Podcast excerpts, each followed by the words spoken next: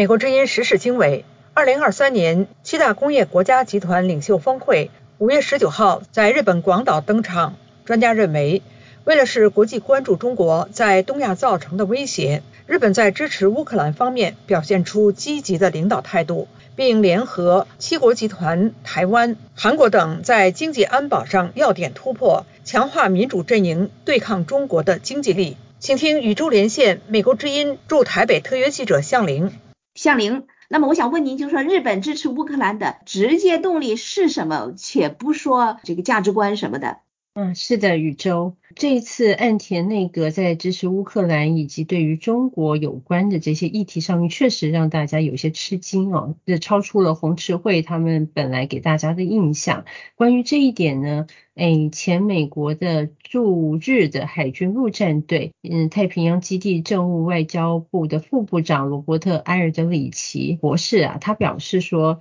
日本其实在战后就一直非常努力的在做多边外交，因为这样这样子呢，可以在这个对于印太区域内哈不守国际秩序的这些国家施压的时候，同时去避免日本直接和这些国家产生冲突。那虽然说，嗯，日本已经是第七次主办这个 G7 的峰会了，但是岸田内阁他这次的表现呢，超越了这种日本以往的承担意志啊。他在这最重要的那个俄乌战争以及在中国议题上面是非常主动的发声。埃尔德里奇博士是这么说：By hosting it in the region, uh, it places more and more attention on the instability that China plays in the region.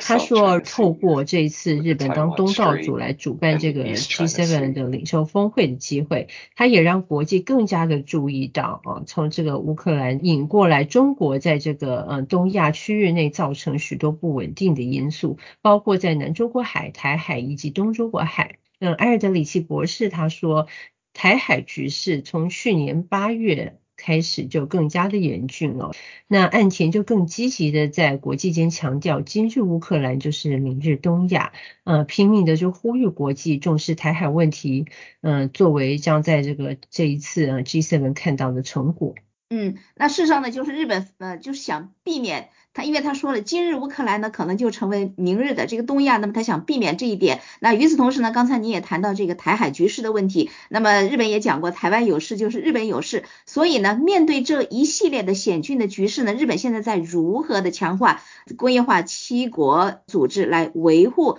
这一带的和平呢？那么还有就是日本和台湾方面又是怎么看美国的立场呢？嗯，是的，宇宙。嗯，台湾淡江大学日本政经研究硕士班的教授蔡习勋，他认为呢。岸田文雄他继承了前任，也就是这个嗯安倍首相还有菅义伟首相所处理台海问题的路线，而且他还跨出了一大步，就是他近期也非常努力的在改善这个已经僵持了五年以上的这个非常不好的日韩关系，这样就更有助于在第一岛链民主国家的这个统一阵线。在台海问题方面，我认为岸田旗帜是实现自由开放的印度太平洋。台湾海峡的和平与安定的重要性。嗯，所以说呢，嗯，蔡喜勋教授他认为啊，韩国现在归队了，这是一个强化日美韩三方合作，然后大幅改变这个印太地区势力平衡的一个相当好的机会。呃，那除了这个七大工业国 G7 以及欧盟国之外，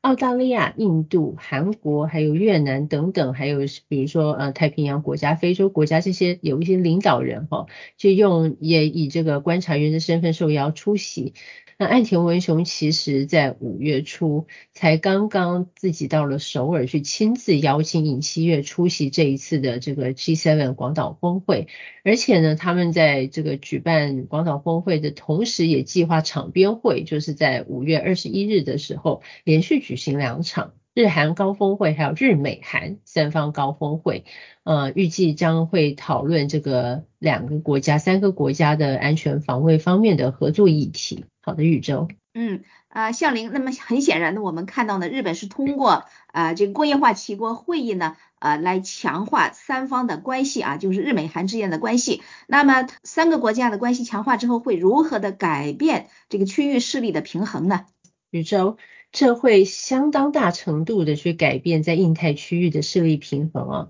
蔡喜勋，他说日本国民哈从民调看来是非常乐见于嗯岸田文雄他这么致力的改变日韩关系，我们看到他的支持率就一路攀升了。自从他这个嗯跟韩国的穿梭外交重启之后，所以未来韩国在东北亚的安全会扮演更加重要的角色。蔡喜勋教授这么告诉我，日韩的军事情报保护协定已经恢复正常了。岸田首相于五月七日首尔的日韩共同记者会上，也开始调整过去以美国居中当和事佬的日美韩措辞，改采用象征日韩和好的日韩美，其实很像是亚洲版的北约。嗯，所以说呢，我们可以预估啊。在这次的广岛峰会之后呢，日美韩他们会在情报共享以及台海局势的安全这些领域上更加深化合作，那也可以预估了，当然就会对中国造成不小的压力。宇宙，感谢宇宙与美国之音台北特约记者向玲的连线对话。七国集团峰会，日本领衔团结援乌抗中，辅以经济安保要点突破。